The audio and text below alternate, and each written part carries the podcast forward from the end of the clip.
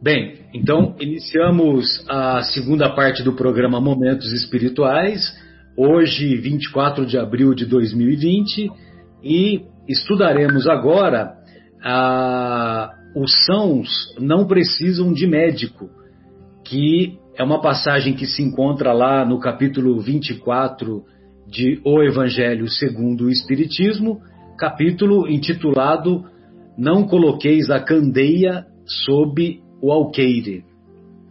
E, evidentemente, que escolhemos essa, essa, esse título, né, esse estudo, esse pensamento do mestre, os sãos não precisam de médico, evidentemente para tentarmos fazer aí uma analogia com o momento do que o coronavírus fez de desafio para a humanidade. Muito bem. Então nós vamos encontrar lá nas anotações do evangelista Mateus, lá no capítulo 9 do, do evangelista Mateus, versículos de 10 a 12. Então nós vamos encontrar a seguinte passagem: Estando Jesus à mesa em casa desse homem, Mateus, vieram aí ter muitos publicanos e gente de má vida, que se puseram à mesa com Jesus e seus discípulos. O que fez que os fariseus, notando-o, dissessem aos discípulos: Como é que o vosso mestre come com publicanos e pessoas de má vida? Tendo-os ouvido, Disse-lhes Jesus: Não são os que gozam saúde que precisam, não são os que gozam de saúde que precisam de médico. Então vejam vocês que, que é uma passagem muito semelhante ao que ocorreu lá com, com Zaqueu, né, que, que foi uma, uma passagem anotada pelo evangelista Lucas, e essa aqui de Mateus também é também é uma passagem é, que, Zaqueu, que o Mateus havia oferecido um jantar, né, um banquete para os padrões da época, lá não só para o mestre, como também para os, os discípulos. E, e, e evidentemente que é, outras pessoas também participaram, e, e essas outras pessoas ah, analisando aí a, o contexto, a situação, elas elas não elas ficavam admiradas, né, de ver Jesus que já havia proferido o Sermão do Monte. O Sermão do Monte, ele se encontra lá nos capítulos 5, 6 e 7.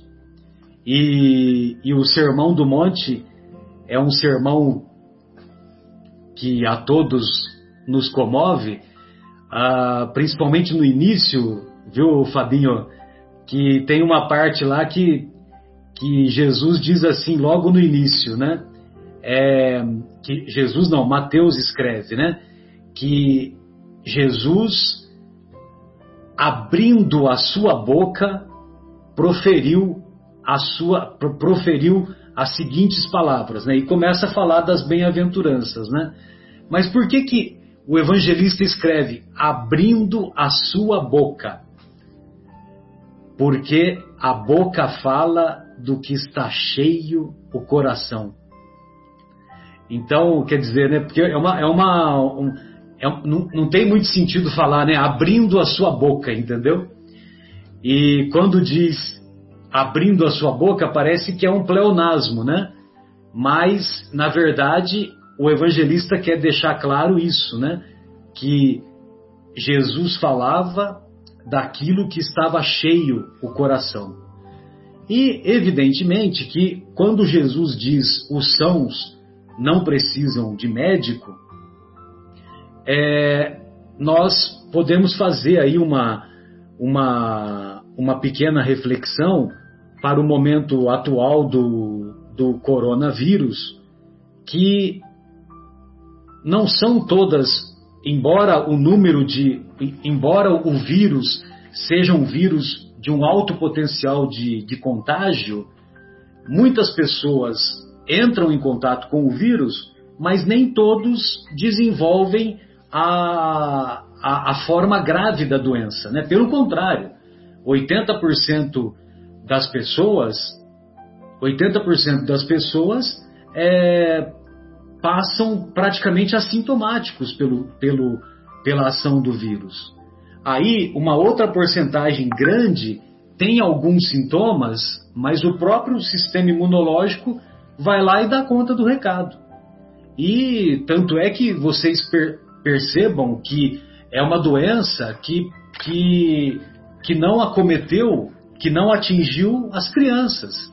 Como a doença do Zika vírus, por exemplo, né? o Zika vírus, é, infelizmente, é, acometeu aquela, a, aquela manifestação da microcefalia e principalmente crianças e principalmente crianças de, de baixo nível socioeconômico, né? Vamos dizer assim, respeitosamente, principalmente lá no, no Nordeste, né? Que tem vários núcleos, né?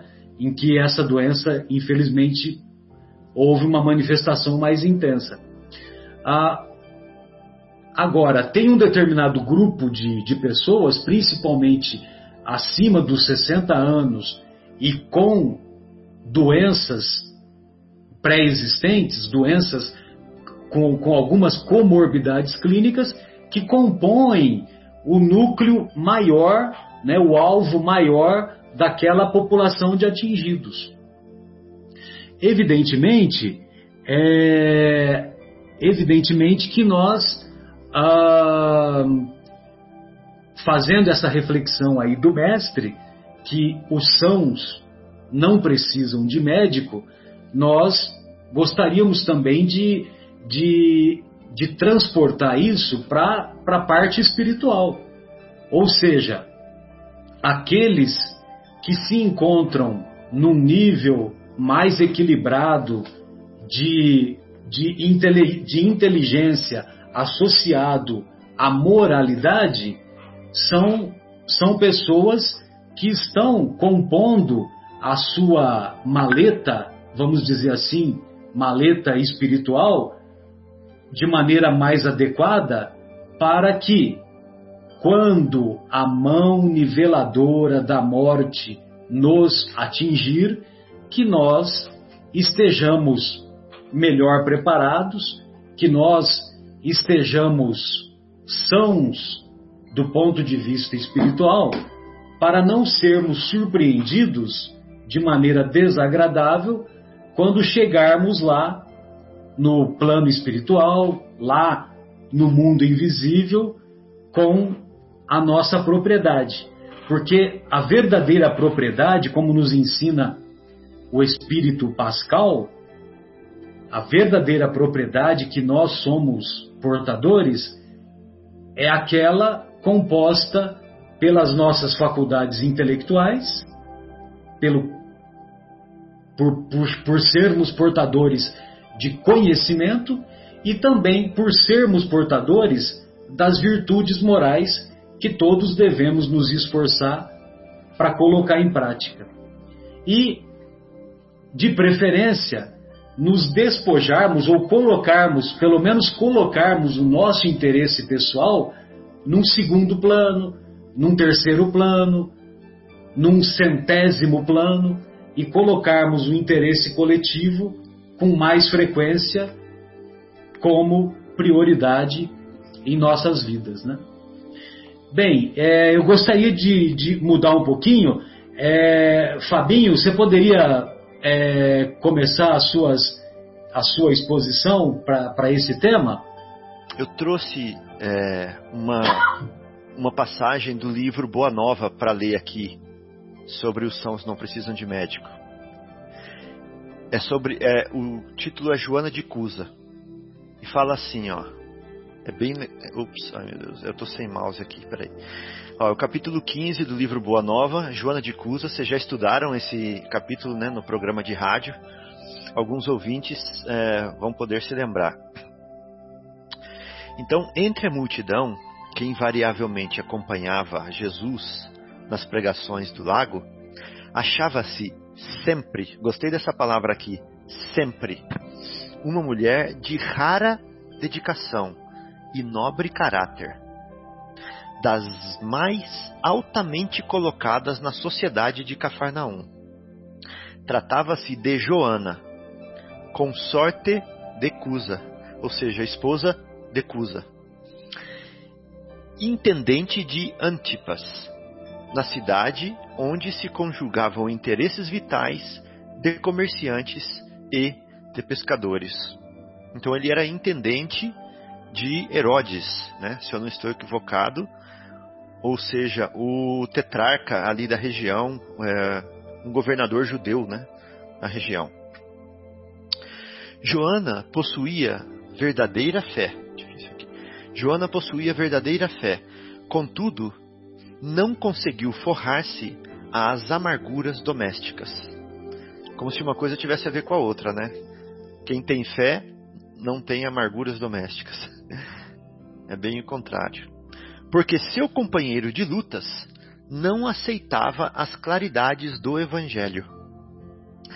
Considerando seus dissabores íntimos, a nobre dama procurou o Messias, numa ocasião em que ele descansava em casa de Simão. Ele expôs a longa série de suas contrariedades e padecimentos. O esposo não tolerava a doutrina do mestre. mestre. Alto funcionário de Herodes, em perene contato com os representantes do império, repartia suas preferências religiosas, ora com os interesses da comunidade judaica, ora com os deuses romanos, o que lhe permitia viver em tranquilidade fácil e rendosa ou rentosa. Joana confessou ao mestre os seus temores, suas lutas e desgostos no ambiente doméstico, expondo suas amarguras em face das divergências religiosas existentes entre ela e o companheiro. Após ouvir-lhe a longa exposição, Jesus lhe respondeu. Jesus lhe ponderou. E aí, gente, o que, que, vocês acham que Jesus vai falar para Joana? para Joana de Cusa, né? Olha, deixa o seu marido. Larga dele. É. Fica aí sofrendo. Exato. Vem comigo, segue-me. É, é. Porque Jesus falou para muita gente, né, Marcelo? Segue-me. Deixa tudo que você tem e segue-me. Então ele poderia falar para ela assim: olha, deixa seu marido, já que ele não está interessado, já que ele está perdido lá na, na ilusão dele, né? Com as conveniências, deixa-o e me segue, né? Mas ele fala assim, surpreendentemente: Joana, só há um Deus, que é o nosso Pai. E só existe uma fé para as nossas relações com o seu amor. Certas manifestações religiosas no mundo muitas vezes não passam de vícios populares nos hábitos exteriores. Vícios populares nos hábitos exteriores. Todos os templos da terra são de pedra. Eu venho, em nome de Deus, abrir o templo do que? da fé viva no coração dos homens. É outro templo. É um templo interior, né? Entre o sincero discípulo do Evangelho e os erros milenários do mundo, começa a travar-se o combate sem sangue da redenção espiritual. Agora vem, ó. Agradece ao Pai haver-te julgado digna do bom trabalho desde agora. Teu esposo não te compreende a alma sensível? compreender compreender-te-á um dia. É leviano e indiferente? Ama-o, mesmo assim. Não te acharias ligada a ele se não houvesse para isso razão justa. Servindo-o com amorosa dedicação, estarás cumprindo a vontade de Deus. Falas-me de teus receios e de tuas dúvidas. Deves, pelo Evangelho, amá-lo ainda mais. Os sãos não precisam de médico. Além disso, não poderemos colher uvas nos abrolhos. Eu fui ver o que é abrolhos. Abrolhos são pedras que estão é, que sobressai o nível da água, né? Mas podemos amanhar o solo que produziu cardos envenenados. Também fui ver o que são cardos. Cardos são é, tipos de plantas cujos caules são espinhosos e as folhas são espinhosas também. Né? Então, nós não podemos colher uvas dos abrolhos, mas nós podemos amanhar o solo que produziu cardos envenenados, ou seja, tratar esse solo, cuidar desse solo, trabalhar esse solo, a fim de cultivarmos nele, nele mesmo, a videira maravilhosa do amor e da vida. Então essa frase aqui resume tudo. Ele fala assim: esse solo, né, difícil, que no momento está produzindo cardos envenenados, nós podemos trabalhar esse mesmo solo para ele dar para ele dar a videira maravilhosa de amor e de vida lá na frente. Né? E é esse o papel que nós temos quando nós estamos visitando ou buscando né, os doentes, os enfermos. No sentido espiritual aqui nós estamos falando, né? É para fazer esse trabalho de renovação, para fazer esse trabalho de transformação, que, por misericórdia divina, faz primeiro na gente e depois neles. De exemplificação. É. Então, é, ele falou para ela assim: Olha, minha filha, vai lá na onde está o doente e fica lá. Não vem aqui, não vem aqui. É, vai lá junto com o doente que você se programou para estar do lado dele, né? É lá que é, sua, que é o seu lugar de trabalho. E às vezes a gente fala assim: Puxa vida, eu, eu, eu, eu acho que eu já vi os irmãos falar isso uma vez. confessar isso uma vez, que eu sempre confesso também. A gente que faz é, preleção, né, é, estudos, é, exposições, a gente fala assim: puxa vida, eu me sinto tão pequeno para ir lá falar de, do Evangelho, né? Eu me sinto tão pequeno para ir lá falar como deve ser feito, para falar a forma correta e etc e tal, que eu às vezes penso, já cheguei a pensar várias vezes assim, lá não é o meu lugar, eu não estou pronto para isso ainda, né?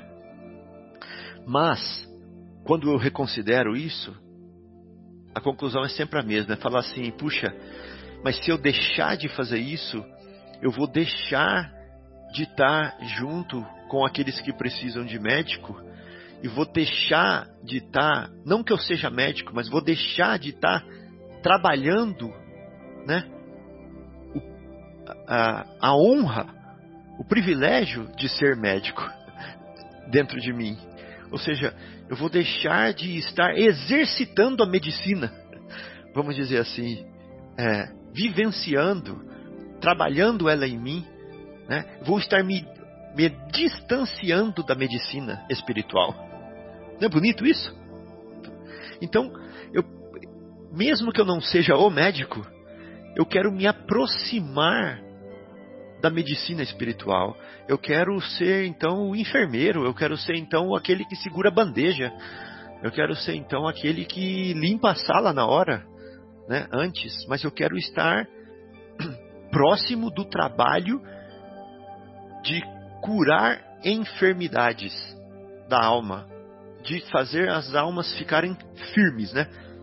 Já que enfermidade vem de infirmos, de não firme.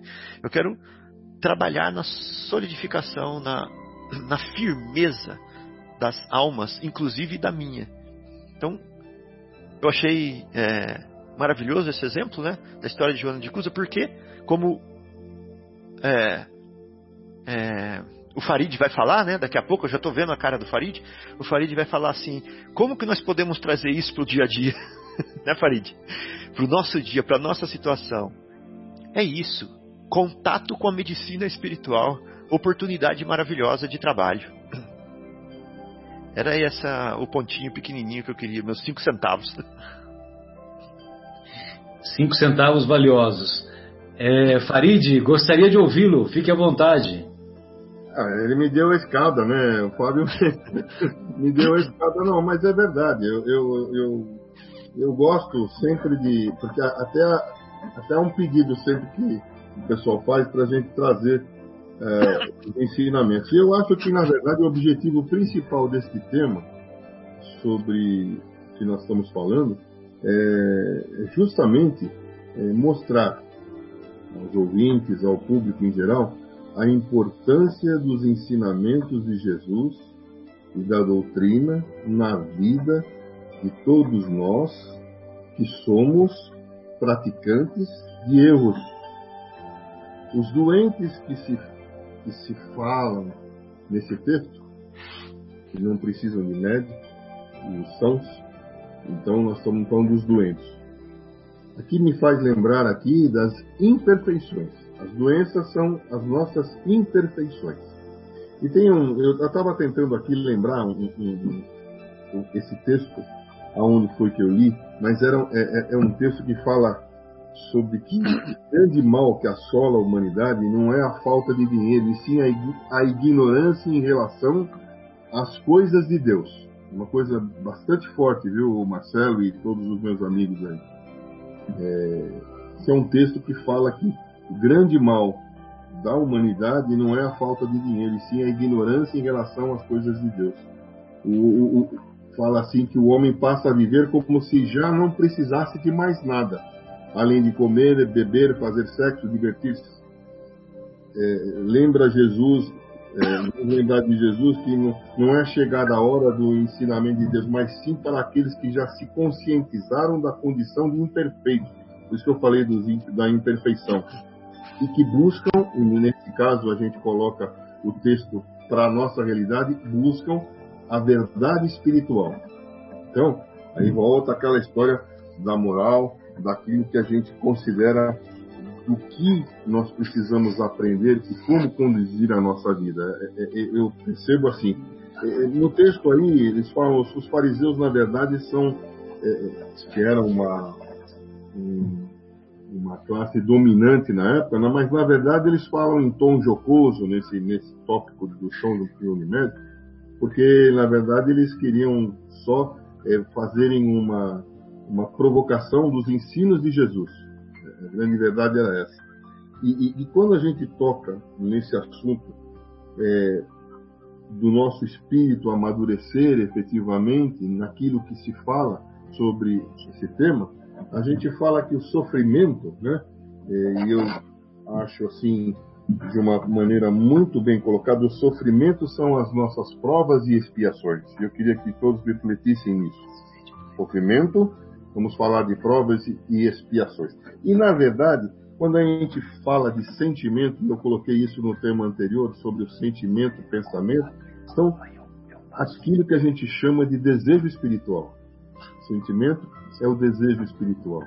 Então, assim, nós estamos aqui na vida justamente para que a gente possa aprender através desses ensinamentos, na conduta, na colocação, no nosso dia a dia, na prática de tudo isso. Né? E, e, e, e quando se fala de que os sãos não precisam de médico, é que, na verdade, Jesus nos chama para uma consciência desses pensamentos, das imperfeições e dos julgamentos que se fazem. Porque é comum o julgamento sempre apontando o dedo. Uma coisa que eu me lembro muito bem é, na prática de uma coisa que no meio da empresarial, no meio da, do dia a dia do trabalho, é uma coisa que eu aprendi muito, uma coisa sobre crítica e elogios. Né?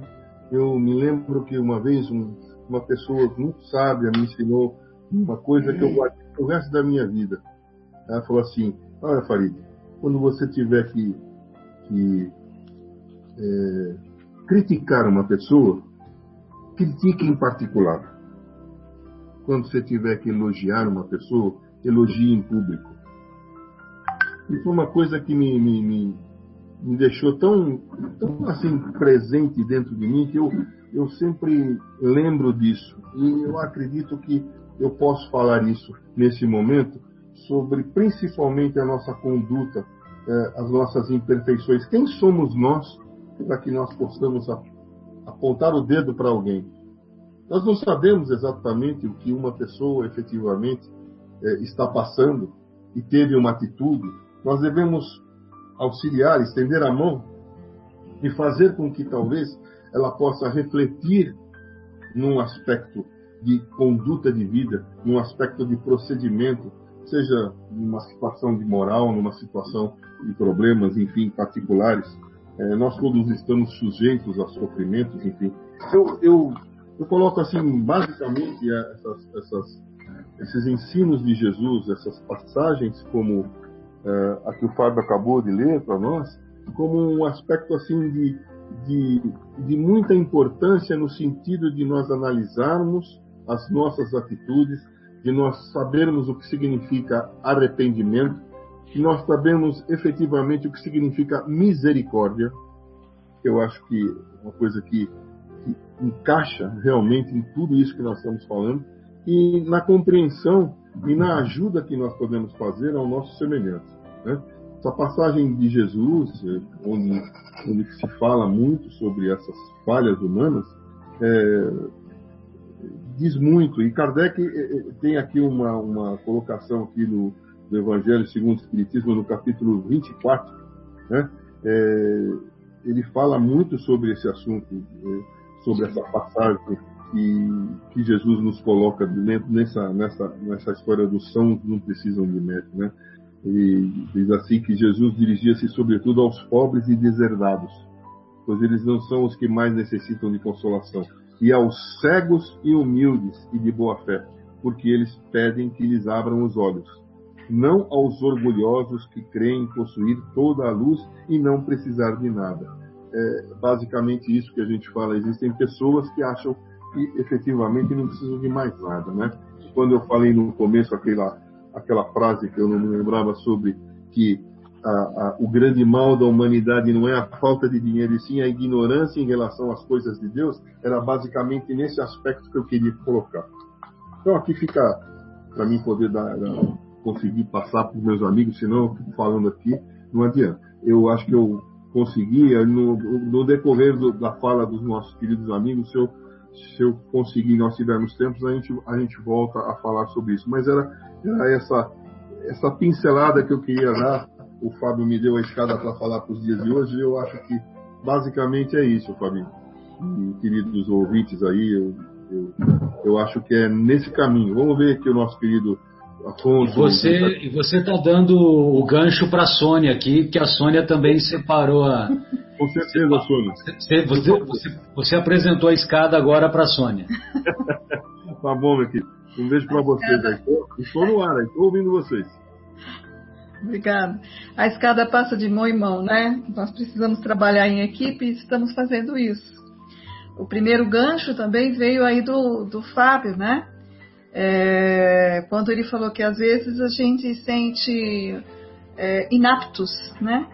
Será que estamos preparados? Será que eu estou à altura? E a gente se sente pequenos diante da grandeza da, do Espiritismo e, e às vezes a gente se sente impotente. Aí eu vi muito pertinente é, esse, esse comentário da espiritualidade foi dado por um livro que é exatamente o que nós estamos precisando, porque nós somos instrumentos, partindo do princípio que nós somos instrumentos, nós somos os canais, principalmente quando a gente está dando uh, passes, né? Quando nós estamos, às vezes, inspirados numa palestra, nós somos os canais, os transmissores, nós somos apenas instrumentos e aí a espiritualidade fala: pois é, nós podemos ser um cano sujo, mas que quando nós estamos em serviço, a espiritualidade limpa esse cano. Então, nós sabemos que a nossa pequenez, a nossa qualificação como ser humano é pequena diante e falha, né? Temos erros, imperfeições, né? E nós temos que sempre é, preservar em nós a humildade, o reconhecimento da oportunidade que ter. Então, muitas vezes nós, nós temos que ter essa mente envolvida, Fábio, que, como canos sujos, pois é através desse contato com a espiritualidade maior é que nós temos a chance, a oportunidade de nos limpar, purificar, né? modificar. E esse contato é um benefício para nós, é um tratamento para o espírito e, quiçá, um tratamento também para o corpo físico, né?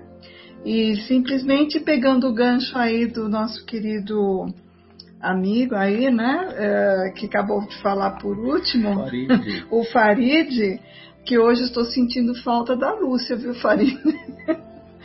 Mas, em, em todo sentido, eu vou dar uma complementada sobre exatamente o capítulo 24, que eu achei tão pertinente, porque esse capítulo, se vocês lerem na íntegra, é principalmente para nós espíritas. E ele faz um trecho que eu achei muito pertinente, eu vou dar uma lidinha. Estas palavras causam admiração como tantas outras, né? Quando ele falou que são o, não são os sãos que precisam de médicos, mas sim os enfermos, né? E aí ele fala, mas aplicam-se perfeitamente ao espiritismo. A mediunidade está nesse caso. Ele comenta: parece estranho que ela seja concedida pessoas indignas e capazes de fazer mau uso dela. Costuma-se dizer que um dom tão precioso deveria ter dado somente para merecedores. Digamos primeiramente que a mediunidade faz parte da condição orgânica de qualquer pessoa. Qualquer um pode ter, e assim como vê, ouve e fala, e qualquer criatura, em virtude do seu livre-arbítrio, pode delas abusar. É, se Deus tivesse concedido a palavra apenas àqueles que fossem capazes de dizer coisas boas, haveria na terra mais mudos do que falantes. Eu achei essa colocação fantástica. Deus deu aos homens os dons e os deixou livres para usá-los, embora sempre puna os que dela abusam. E concluindo, falou: se o dom de comunicar-se com os espíritos fosse dado apenas para os mais dignos, quem ousaria pretendê-lo? Quem são os mais dignos, né? Justamente. Onde estaria o limite da dignidade e da indignidade? Alguém conhece o limite? A mediunidade é, portanto, dada a todos, a fim que as, os espíritos possam levar a luz a todas as camadas, a todas as classes da sociedade, tanto ao pobre quanto ao rico, aos sábios para fortalecê-los no bem e aos viciosos para corrigi-los. Não são estes últimos os doentes que têm necessidade de médico? Porque Deus não quer a morte do pecador, ou livraria ou privaria da ajuda que pode tirá-lo do lamaçal. Então, nós somos devedores. Mas todos nós, né? Porque nós estamos aonde? Ainda no planeta de provas e expiações. E somos quem? Aqueles que Jesus nos convidou para tentar modificar né? E provavelmente fomos os piores algozes do nosso passado, com chance de redimir a nossa culpa, a nossa fraqueza, os nossos erros. E quão grato nós devemos ser com isso. No final, eu vou dar uma lidinha aqui só para dar o desfecho que fala sobre a mediunidade. Mas era isso que eu queria. Agradeço os amigos por ter dado essa deixa aí. Ela, ela volta daqui a instantes. Ô Marcelão, é, com relação a esse tema, eu queria citar uma palestra que eu ouvi da doutor, doutora Ana Catarina Tavares Loureiro, que fala desse tema, os sãos não necessitam de médicos, né? Que eu achei muito interessante as colocações dela e vou fazer rapidamente aqui para que vocês também possam é, discursar sobre, né? É, ela fala um pouco dos fariseus, né, que daquela época era um, aquele grupo bem separatista, separado, né, que se considerava superior a todos, né, é, que se consideravam puros e que conheciam a, a Torá, ou seja, as leis. E em cima disso, desse, desse pensamento dos fariseus, Jesus sempre também falava dos fariseus, dos hipócritas, né? É, os fariseus, por conhecerem as leis, eles julgavam muito as pessoas, né? Julgavam as pessoas. Oi? É, ele julgava bastante as pessoas. E, e, e, Jesus, na verdade, quando ele fala dos, dos, uh, dos que necessitam, quando ele fala da doença, ele não fala que naquela época é evidente que a doença era, era, era vista como uma coisa do corpo, né? E Jesus não, ele falava da doença da alma, né? da doença além do corpo. Né? É, e aí ele, ela faz também uma colocação muito interessante é, do seguinte, que a doença, ela, a, a OMS é, caracterizou a doença, ou ela criou um conceito oficial de doença em 1946. Achei muito interessante, fiz essa anotação, onde ela diz que a doença, a OMS classifica a doença como a doença física, a doença mental e doença social. Né? E aí essa doutora, a doutora Ana, ela cita a, o livro Consolador, né? no, na questão 95, e o Consolador veio antes desse conceito oficial da OMS em 1946. O Consolador foi em 1939. Olha o que diz o item 95 de O Consolador. É uma pergunta, né? Que faz assim, ó. Em face dos esforços da medicina, como devemos considerar a saúde? Isso em 1939. Hein? A resposta é: para o homem da terra, a saúde pode significar o equilíbrio perfeito dos órgãos materiais. Olha, então isso lá na época de Jesus com certeza era isso, é perfeito dos órgãos materiais. Para o plano espiritual, todavia, a saúde é a perfeita harmonia da alma. A perfeita harmonia da alma, para a obtenção da qual muitas vezes a necessidade da contribuição preciosa das moléstias e deficiências transitórias da Terra. Olha que interessante, no item 95 de O Consolador. Então, gente, quais os doentes que precisam de, de cura? Né? É os doentes da alma. Esses realmente a quem Jesus falava, esses precisam de cura né? o que não era enxergado naquela época. Né? E Jesus é um, um médico de almas, né? também de corpo, porque ele é o governador planetário, mas ele vem para curar a alma, né? o sentimento das pessoas.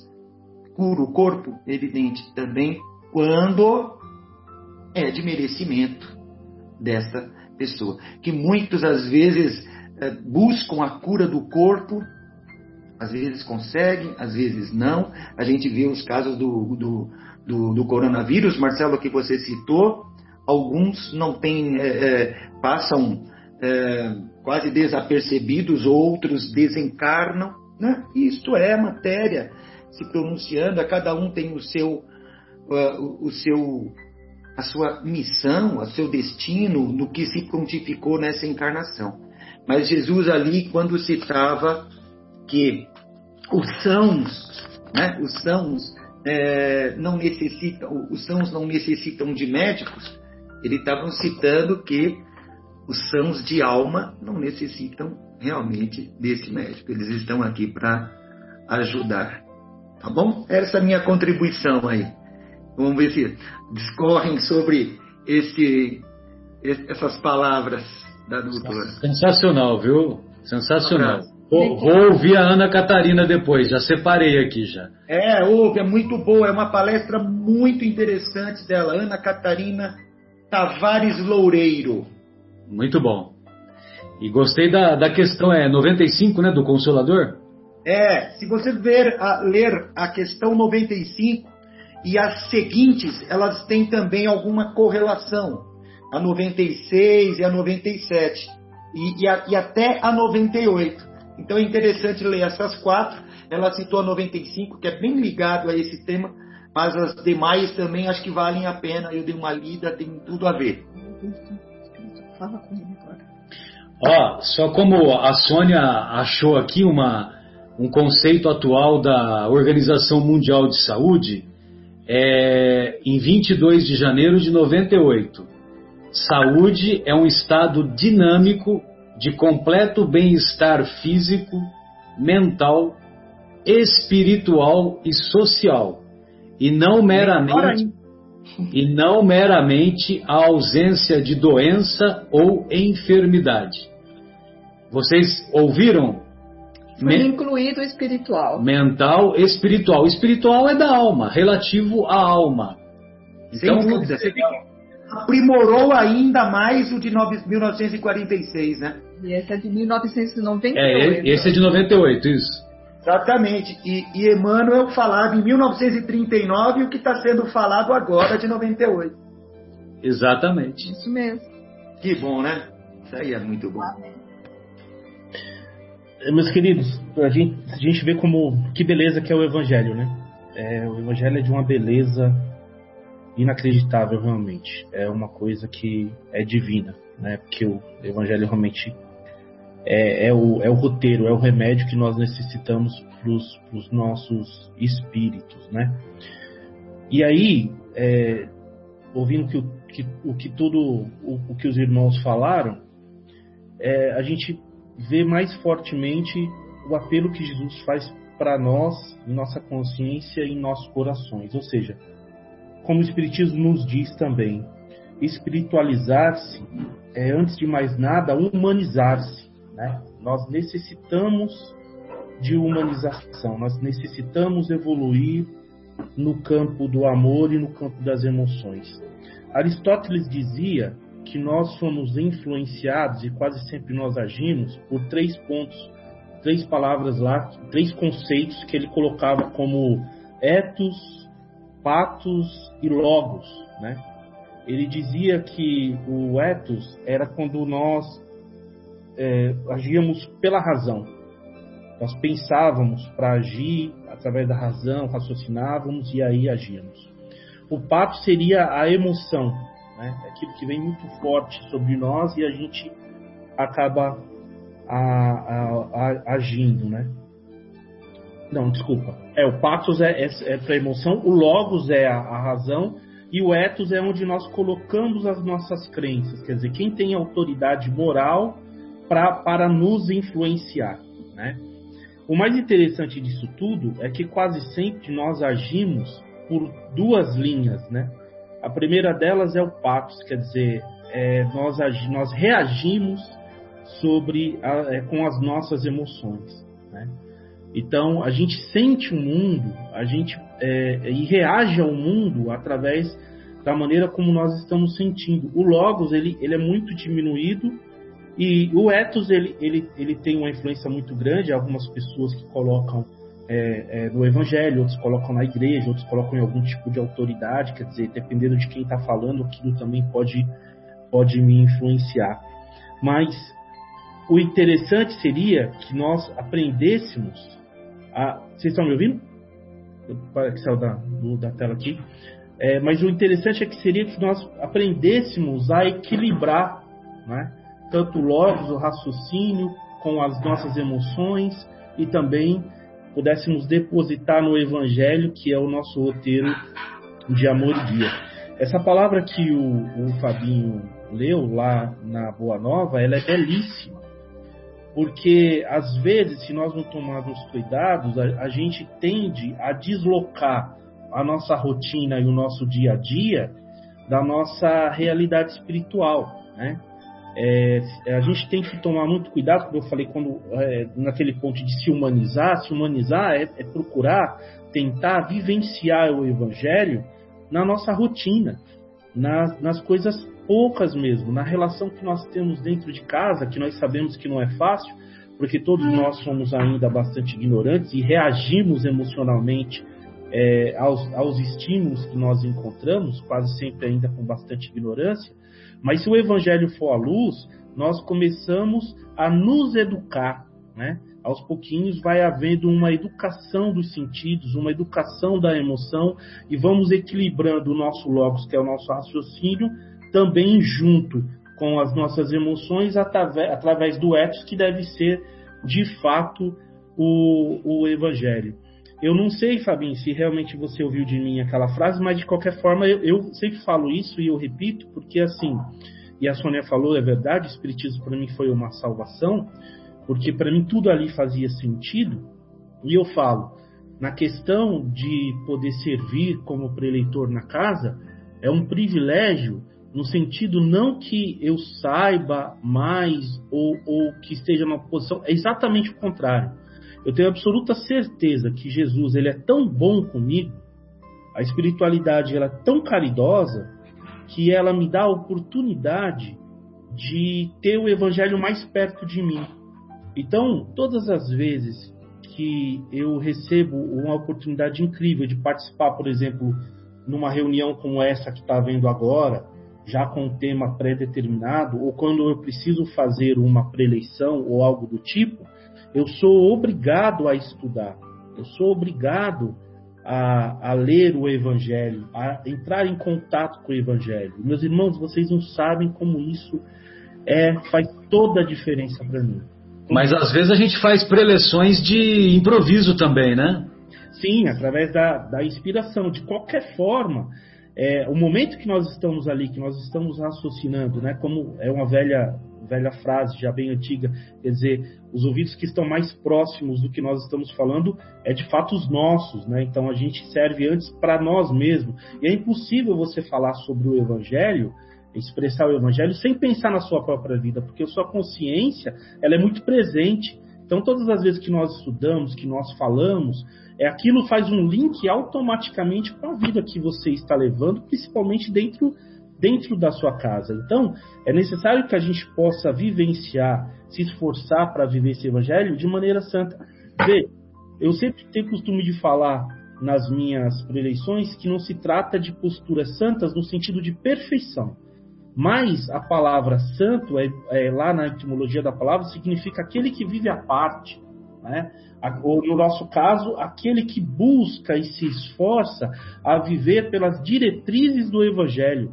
Eu procuro abrir mão daquilo que eu sou como egoico, como egoísmo, para aí, usando o ethos, transferir aquilo que está acima de mim. Eu deposito a minha fé nessas palavras salvadoras de Cristo e procuro me corrigir. E isso só é possível, e vem de acordo com o que nosso irmão e amigo Farid falou, se houver o, o autoconhecimento. Porque daí vem a tolerância, né? O nosso irmão Farid iniciou falando essa palavra maravilhosa que é a tolerância, que é a misericórdia. Quando eu olho para o outro, se eu tenho conhecimento de mim, uma das coisas que, mais belas que eu aprendi no Evangelho é aprender, de fato, a não julgar o outro, porque é, eu, eu, eu reparo na pobreza espiritual. Sim, só um minutinho. Sim, eu estou falando aqui, só um minutinho. É, eu reparo eu reparo na pobreza espiritual que ainda me assola, então com que capacidade que eu tenho para julgar? O danado é que de vez em quando nós esquecemos, porque as nossas emoções são muito fortes e quando nós nos, nos magoamos, nós queremos que o outro pague por aquilo, nós temos ainda um sentido de de, de fazer com que o outro sofra, né? ou fazer com que o outro, o outro pague por aquilo que nós achamos que não está correto, né? de expoliação, de, de é quando alguém comete um crime, por exemplo, nós olhamos e falamos, não, tem que, é quase sempre de uma maneira muito emocional e raivosa, nós caímos para a revolta, infelizmente, nos falta quase sempre a misericórdia, infelizmente, e nós queremos que o outro sofra, que o outro passe, passe por aquilo. Então, é essa palavra maravilhosa que é a tolerância, a compreensão. Nós estamos fazendo todas as noites aqui em casa a vibração às sete e meia da noite. A Cissa recebeu uma mensagem através do grupo Paulo de Tarso. É, não sei se foi só uma noite ou se haveria outras noites, mas aquilo fez tanto fez um bem tão grande para a gente, a gente sentiu o clima da casa mudar, a vibração da casa mudou de tal forma que nós mantivemos o costume de todos os dias às sete e meia da noite a gente poder a, ah, ler uma palavra do Evangelho ou do Fonte Viva e poder fazer a vibração para o planeta é, diante da situação que nós estamos aí. E ontem a palavra que veio de Emmanuel, a gente leu o Fonte Viva, veio a palavra de Emmanuel dizendo assim, incompreensão, né? chamando nossa atenção de como às vezes nós, nós somos, nós temos incompreensão com os males dos outros, né? com as fraquezas dos nossos irmãos. E aí ele diz uma, tem uma parte, uma passagem assim maravilhosa que ele fala: Bem-aventurado aqueles que descem na lama, que descem na escuridão e não são contaminados por, é, por eles. Quer dizer, eles conseguem manter a dignidade espiritual e não julgar os irmãos que estão lá, mas sim para auxiliar. O que seria de nós se Jesus não tivesse diminuído a sua luz, né? se não tivesse se feito como a gente, né? se ele não tivesse, com toda a humildade de seu coração, se colocado na mesma posição de que nós estamos, e aí vem a palavra de Paulo: me fiz de fraco para me igualar aos fracos, né? É, e aí eu esqueci o restante da palavra, mas ele diz assim: para resgatar alguns. Né? Olha, olha que beleza essa palavra de, de Paulo. Então, é, de fato, a gente ainda tem muita caminhada, muita coisa para ver para frente, mas sem humildade a gente não consegue chegar a lugar nenhum. Né? Então, a gente necessita de fato é, de colocar em prática tolerância, amor e justamente, Fabinho, como você disse, é, iniciar com aqueles que estão mais próximos de nós, que somos nós, e aqueles que nos acompanham. É isso aí. Obrigado, viu, gente? Bom. Beleza, Zé. É, é, Afonso, antes de passar para você, a nossa querida Sônia vai, vai ler uma mensagem aqui da obra Vivendo o Evangelho, intitulada Medium. É, é, referente a esse item, né? ao item 11, que, que faz referência aos sãos não precisam de médico, do capítulo 24, não ponhais, não coloqueis a candeia, a candeia sob o alqueire. O Marcelo, rapidamente, rapidamente ah, pois não, pois não. Eu tinha anotado aqui também sobre o que a Sônia falou, sobre a importância da mediunidade né, e do trabalho espírita para essa renovação. Então, é como isso nos faz bem, que é, é a mesma coisa aqui do estudo e, e, da prática do Evangelho, né? Só esse, essa anotação rápida. Obrigado. Viu? Perfeito. É, preparem seus corações, porque é o, o, as, são verdades cruas. É uma cacetada atrás da outra. Mais importantes para colocar a gente na casinha, né? para a gente ter noção. Então, voltando a falar do Vivendo o Evangelho, do autor é o Antônio Baduí Filho, é, o espírito, o espírito André. é André Luiz e foi psicografado pelo nosso Chico. Obrigada. Não, pelo Antônio Baduí Filho. Ah, é, é, verdade, pelo Antônio, porque o André trabalhou muito com o Chico e a gente associa os dois, né? Chico Xavier e André Luiz. Agora, Chico está em outra estação. Só um detalhe: quando você fala que vem pancada, a gente logo imagina Emmanuel, né? Porque as pancadas normalmente vêm via Emmanuel. E dessa vez não vem via Emmanuel. Aí viu, os irmãos? Não vem via Emmanuel. Do André Luiz. Veio do André Luiz, isso mesmo. E olha só que interessante. Médium. Mediunidade não é privilégio, é tratamento de antigos desvios do espírito. Antes, o guerreiro devastando populações, agora o médio curador, devolvendo a saúde. Antes, o ouvinte atento ao fuxico, agora o médio audiente transmitindo esperança. Antes, o bisbilhoteiro da vida alheia, agora o médio vidente revelando o mundo espiritual. Antes, o propagandista da calúnia. Agora, o médio falante a serviço da caridade. Antes, o escritor disseminando o pessimismo. Agora, o médio escrevente grafando palavras de consolo. Antes, o enganador de, do povo. Agora, o médio inspira a tribuna do bem. Inspirado. Inspirado na tribuna do bem. Antes, o médico insensível à necessidade dos outros. Agora o médium receitista em tarefa humilde. Antes, artista induzindo a devassidão. Agora, o médium pintor à procura de, do equilíbrio. Antes, o compositor escravizando ao materialismo, escravizado, né, perdão, ao materialismo. Agora o médio músico compondo acordes de elevada inspiração. Antes, o irmão hipnotizado pelo egoísmo. Agora, o médio sonambúlico servindo ao próximo. Arrematando, resumindo, o medianeiro emerge do passado como devedor de multidões e encontra na doutrina espírita o caminho com Jesus para o reencontro da paz. Compromisso mediúnico, pois é medicamento útil e necessário.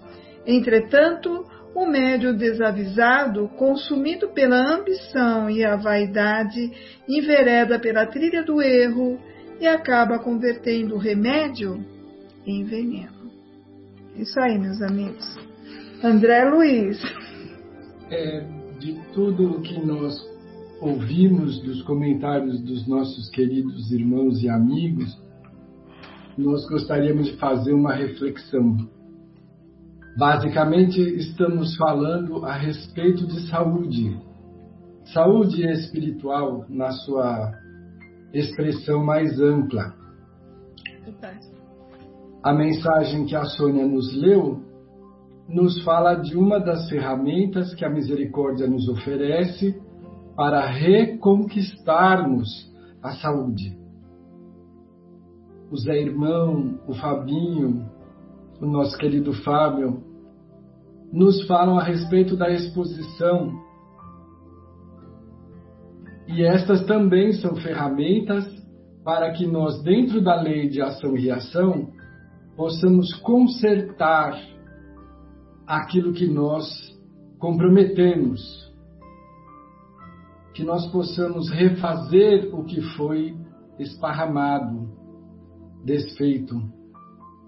E esta misericórdia nos oferece as chances da reencarnação com todas essas possibilidades, com todas essas oportunidades e departamentos para que saiamos da encarnação melhores e com a nossa consciência mais atendida. Porque imagino os nossos ouvintes que não tenham o conhecimento mais profundo da doutrina dos espíritos, nos ouvindo falar de exemplos lindos e sublimes, como os de Joana de Cusa, por exemplo, e ocorreu-nos tranquilizar aqueles que têm ouvido ou que vão ouvir, que o alto, a misericórdia de Deus, não dá uma tarefa mais pesada do que o ombro pode carregar. Joana de Cusa, para que pudesse viver a vida de Joana, esposa do intendente de Cusa, ela precisou construir nela os valores que a permitiriam fazer frente ao desafio moral dentro do lar, dentro da convivência mais íntima com o companheiro. Quando ela procura Jesus, ela se mostra perfeitamente sintonizada com os ensinamentos do Mestre, desejosa de seguir o Mestre. E o Mestre a desperta daquele lapso que é típico de quando encarnamos e nos esquecemos da tarefa que nós assumimos, dizendo: vá e ser fiel. Fiel à causa que a construiu forte, equilibrada e crente nos valores que o Cristo trazia. E só assim ela poderia restaurar aquele que se apresentava como um companheiro desequilibrado mas cujas origens nós desconhecemos, dada a nossa limitação, mas que acreditamos pela justiça de Deus, que teria origem no seu descuido em encarnações passadas, ou uma tarefa que ela própria toma voluntariamente para socorrer um companheiro em desequilíbrio. Porque os sãos não precisam de médico, então, cada um de nós tem um processo gradual, lento e cumulativo de crescimento e de aprendizado. Não nos improvisamos do dia para a noite. O Pai não nos exige saltos e testemunho daquilo que nós não somos capazes de fazer, porque Ele não nos deseja esmagados, equivocados, espalhados. Ele nos deseja rígidos de saúde espiritual, firmes, fortes, saudáveis, transformados pela lei do amor. Então nós começamos com as coisas mais simples. Eu costumo brincar que é a técnica do gordo comer mingau. A gente no prato de mingau quente, recém-feito, você não mete a colher no meio do prato porque você vai arrancar a pele do céu da sua boca. Um pouquinho de canela, né, Afonso? A canela é fundamental. Mas nós que já temos a experiência da dor, nós vamos pelas beiradas, que está mais frio. E aí você vai tirando, vai esfriando e assim você consegue dar conta. Da mesma forma, a vida nos convida. Você vai se treinando com as coisas mais simples. Então você é convidado a falar a respeito de perdão, de tolerância, e você vai achando aquilo tão lindo porque a gente se encanta com os conceitos. Até que um dia aquilo faz sentido dentro da sua alma e você passa a ser tolerante. Aqueles que falamos, que expomos conceitos, às vezes de forma apaixonada, como eu próprio, não, isso não quer dizer que nós somos possuidores dessa virtude, mas é que ela nos encanta. E de tanto falar, nós vamos nos conscientizar, por isso que falamos. Precisamos repetir mais vezes, porque somos mais teimosos. E assim vamos gradualmente aprendendo a tolerar e a nos apiedar e a, nos, a ter empatia com aqueles que vão uh, nos surgindo no caminho, e primeiro com os nossos pares, os comuns, os iguais, e depois vamos expandindo conforme nós vamos nos fortalecendo. Mas começamos primeiro pequenininhos, na beirada do prato de mingau quente. E aí, no meio desta situação, nós vamos achando, poxa, já estou bem melhor, né? Porque agora já consigo ser mais tolerante, já consigo engolir de cada dez explosões, eu engulo duas. Então já estou melhor do que antes. E aí nós nos deparamos com uma rogativa do venerando Bezerra de Menezes, numa comunicação psicográfica do dedicado no dizer de Chico Xavier, o trator de Jesus, de Valdo Pereira Franco. Quando numa manhã do dia 18 mais de novembro de 1990, portanto há 30 anos atrás, ele encerrou uma reunião do Conselho Federativo com uma mensagem psicográfica do próprio Bezerra. E ela é longa, muito comprida, mas me tocou porque me desnudou a ponto de fazer parar. Porque eu já achava que eu estava começando a ser cristão, a, a ter um pouco mais de compaixão com o próximo. E aí ele faz uma rogativa dizendo assim: quando todos pedem pelos infelizes, nós nos atrevemos a suplicar pelos infelicitadores. Quando os corações suplicam em favor dos caídos, dos delinquentes, dos que se agridem, nós nos propomos a interferir em benefício dos que fomentam as quedas, os delitos e a violência. Quando os pensamentos se voltam para interceder pelos esfaimados, ou seja, os que têm fome, os carentes, os desiludidos, nós nos encorajamos a formular rogativas por aqueles que respondem por todos os erros que assolam a terra, estabelecendo a miséria social, a falência moral, a derrocada nas rampas éticas do comportamento. Esta é a postura do Bezerra. Ele fala assim: Tu, dirigindo-se a Jesus, que é nosso pastor e prometeste apoio a todas as ovelhas, tem misericórdia deles. Os irmãos que se cegaram a si mesmos, ensandecidos, ateiam as labaredas do ódio da terra e fomentam as desgraças que dominam o mundo. Retira dos nossos sentimentos de amor a cota melhor, e canaliza-as. Para os irmãos enlouquecidos na volúpia do prazer, que enregelaram o coração longe dos sentimentos de humanidade e que terão que despertar um dia sob o látego da consciência que a ninguém poupa.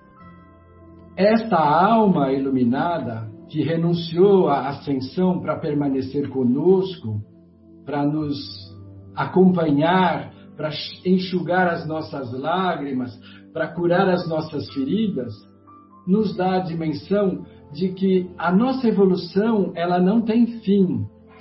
Quando você consegue perdoar o que está ali mais, mais fácil, mais próximo, nós ainda temos o desafio de orar e pedir pelos ensandecidos que provocam o desequilíbrio no planeta.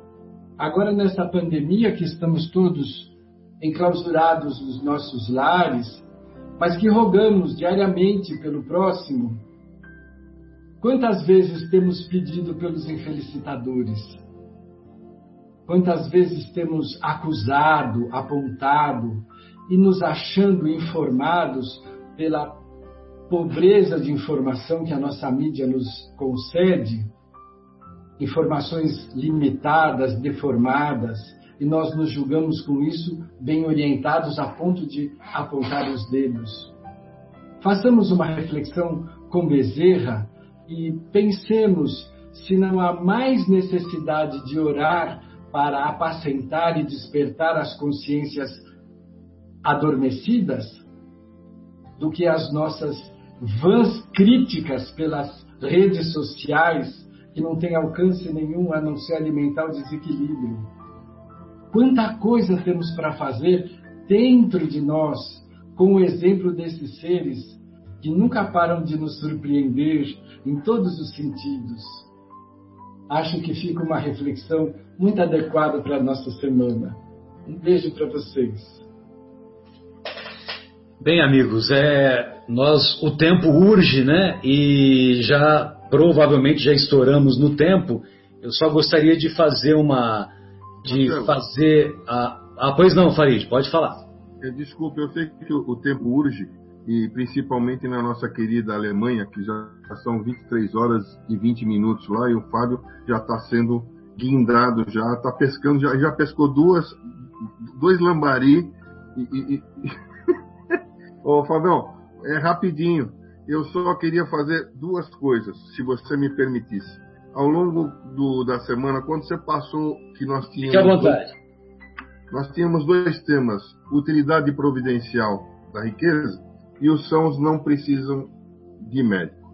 E juntando os dois, e até em homenagem até aos nossos queridos amigos aqui todos, eu acabei pegando uma coisa aqui, uma coisa lá, e eu escrevi uma, um, um, algumas coisinhas que eu fui catando, e eu queria só ler rapidinho, e, e depois eu queria falar alguma coisa sobre, sobre o Paulo de Tarso, também é um agradecimento. Eu posso fazer isso, é, é dois minutos, você está bem inspirado. Não estou inspirado, não. não, é assim, ó. Eu, eu, vamos deixar assim, é a fusão dos dois. Então eu queria só ver se vocês concordam assim, ó. E eu gostaria que me criticassem se fosse necessário, tá bom? Fique à vontade. Devemos buscar nossa melhoria material, nosso conforto, mas este não deve ser o principal objetivo da vida. Caso contrário, nossa existência será totalmente voltada à matéria. E mesmo que ganhemos muito com isso financeiramente, estaremos arriscados a perder o que de mais valioso viemos buscar nesta encarnação: o conhecimento espiritual e a prática do bem ao próximo. Diz Jesus que devemos perder a nossa vida, não que devemos nos transformar em alienados que rezam o dia todo Devemos viver no mundo e cumprir nossas obrigações sociais e profissionais da melhor maneira possível, mas devemos ter tempo suficiente para buscar nosso aprendizado espiritual. Assim, estaremos alimentando nossa alma com o que realmente a satisfaz, que é o progresso moral, intelectual, objetivo principal da nossa existência terrena. Eu eu queria aproveitar e agradecer em nome da diretoria do Paulo de Tarso, a todos aqueles que estão colaborando conosco nesse momento importantíssimo. A nossa assistência fraterna, que tem como diretor o senhor Marcelo, que nos escuta e nos ouve, ela não parou nenhum momento nesse, nesses, nessas semanas. Desde o dia 14 de março, nós interrompemos as atividades por conta de tudo que todos já sabem. Mas a assistência fraterna, com a distribuição material das cestas às famílias assistidas, que são em número de 91 famílias assistidas pela Casa de Paulo de Tarso, elas não tiveram em nenhum momento interrupção. O que aconteceu foi que houve a interrupção da doação de alimentos. E imediatamente nós colocamos no ar, através das mídias, através de todas as formas de divulgação que nós temos, a solicitação de que quem pudesse nos ajudar, que infelizmente nós não podíamos receber as doações que nós não teríamos plantões. Nós teríamos, na verdade, uma forma única que seria o depósito direto em conta do Paulo de Tarso, da instituição, fosse qual fosse a possibilidade das pessoas. E isso, gente, teve uma repercussão tão positiva. A nossa sala de alimentos, nesta semana, ela basicamente ficou a zero. Estamos fazendo uma compra agora esta semana. Mas o retorno que nós tivemos das doações ia a nossas contas bancárias, a conta bancária, aliás, só tem uma, foi absolutamente fantástico em todos os níveis, em todos os setores. A equipe toda da, de alimentos agradece, está tudo em ordem. Graças a Deus, nós não vamos interromper nada, pelo contrário, estamos conseguindo repor, não só repor, como aumentar de uma forma muito grande os nossos estoques mínimos dos itens básicos. Então, eu queria, em público aqui, através da, da nossa, do nosso programa aqui, agradecer de coração. E ainda me perguntaram, vamos, vamos continuar é, pedindo? Não, não vamos pedir, eu só vou agradecer, porque está muito bom. Está muito bom e nós só podemos agradecer. E tão logo nós voltemos, e isso vai ser feito logo, logo, se Deus quiser, nós vamos retomar todas as nossas atividades. Tá bom, querido? Era esse só o recado que eu queria dar. Perfeito, amigos. Perfeito, Farid. Felizmente, felizmente as, as contas estão equacionadas e Evidentemente que nós ficamos contentes e pedimos a colaboração permanente dos nossos estimados ouvintes, porque evidentemente que é, as necessidades são contínuas e nas próximas semanas, evidentemente que precisaremos de mais recursos. Ah, eu gostaria só de fazer a, a, a despedida, né? Eu vou pedir para vocês de se despedirem de maneira breve e, e aí a gente finaliza o programa de hoje e aguardando ansiosamente pela, pela chegada do próximo sábado, se Deus quiser, da minha parte no mesmo horário. É, Afonso, suas despedidas então. Muito obrigado, viu, querido? Eu gostaria de deixar um grande beijo a todos os meus amigos, irmãos que participaram aqui comigo, os que não puderam estar aqui conosco e aos nossos ouvintes. Um abraço fraterno e uma vibração de muita esperança, de coragem e de alegria espiritual, que é o tempero importante para esta fase que estamos passando e que vamos passar com a ajuda de Jesus. Beleza. É, José Irmão, fique à vontade. Meus irmãos, muito obrigado mais uma vez por esse privilégio de poder participar Agradeço a Jesus, a toda a espiritualidade e a vocês. Até semana que vem, se Deus quiser. Que honra e que alegria. Falou, Cicinha. Oi, Cissa. Eu chego e saio assim de repente. Tchau, tá, gente. Falou. Tchau, tchau. Fabinho, fique à vontade. Não, só quero mandar um beijo é, para todos vocês e um beijo da Érica também, muito carinhoso para todos e aproveitar também, é, mandar uma mensagem de esperança e de confiança para os ouvintes. Beijo, até mais. Beijo nas crianças também. tá Farid, Farid, fique à vontade, por favor. Eu, eu já falei muito. O meu, a minha despedida é, um beijo no coração de todos os ouvintes. Gratidão por tudo e um grande abraço aos nossos queridos amigos, que, que é um privilégio estar aqui com vocês, aprendendo e falando um pouquinho sobre a nossa querida doutrina. Um grande abraço a todos, um excelente fim de semana, um grande beijo. Um beijo a todos, muito obrigado. Não foi um programa, para mim foi uma aula estar presente aí com vocês. Fiquem com Deus. Uma boa semana a todos. Até sexta que vem. Beijo, Marcos. Pois não, Beijo. Sônia, sua despedida. Tchau, Marcelão. Tchau, Zé Irmão. Tchau, Afonso. Tchau, Fabinho. Até mais. Um beijo mais. grande aos ouvintes. Muito obrigado pela audiência. Espero ter atingido, esperamos ter atingido aí mais um pouquinho do conhecimento que veio das obras espíritas, né? E, e agradecer os amigos que compuseram essa mesa, essa mesa maravilhosa, com brilhantando mais ainda, cada um um pouquinho da sua contribuição. E esperamos nos encontrar novamente. Um beijo a todos, até mais. Meus amigos, muito obrigado pela gentileza de vocês e lembremos-nos de colocar em, em nossas orações, como o nosso querido Afonso sugeriu, não somente orarmos pelos que choram, mas também por aqueles que provocam as lágrimas. Um grande abraço e até a próxima.